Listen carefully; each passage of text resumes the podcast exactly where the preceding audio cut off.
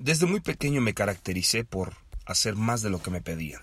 Una de las cualidades que siempre desarrollé es trabajar, servir en la iglesia, servir al Señor y servir a otros. Esto es algo que les he enseñado a mis hijos constantemente. Sirve a los demás, no esperes nada a nadie. Pero eso no fue fácil, porque al inicio de mi, de mi servicio con Dios, todo lo quería yo hacer para ganarme la aprobación de las personas. ¿Habrá algo que podamos darle a Dios que aún no tenga? Por supuesto, la respuesta es no.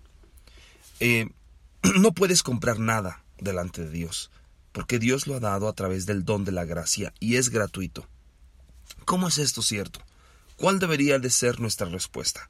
La respuesta es hacer justicia y amar la misericordia y humillarnos ante nuestro, Dios.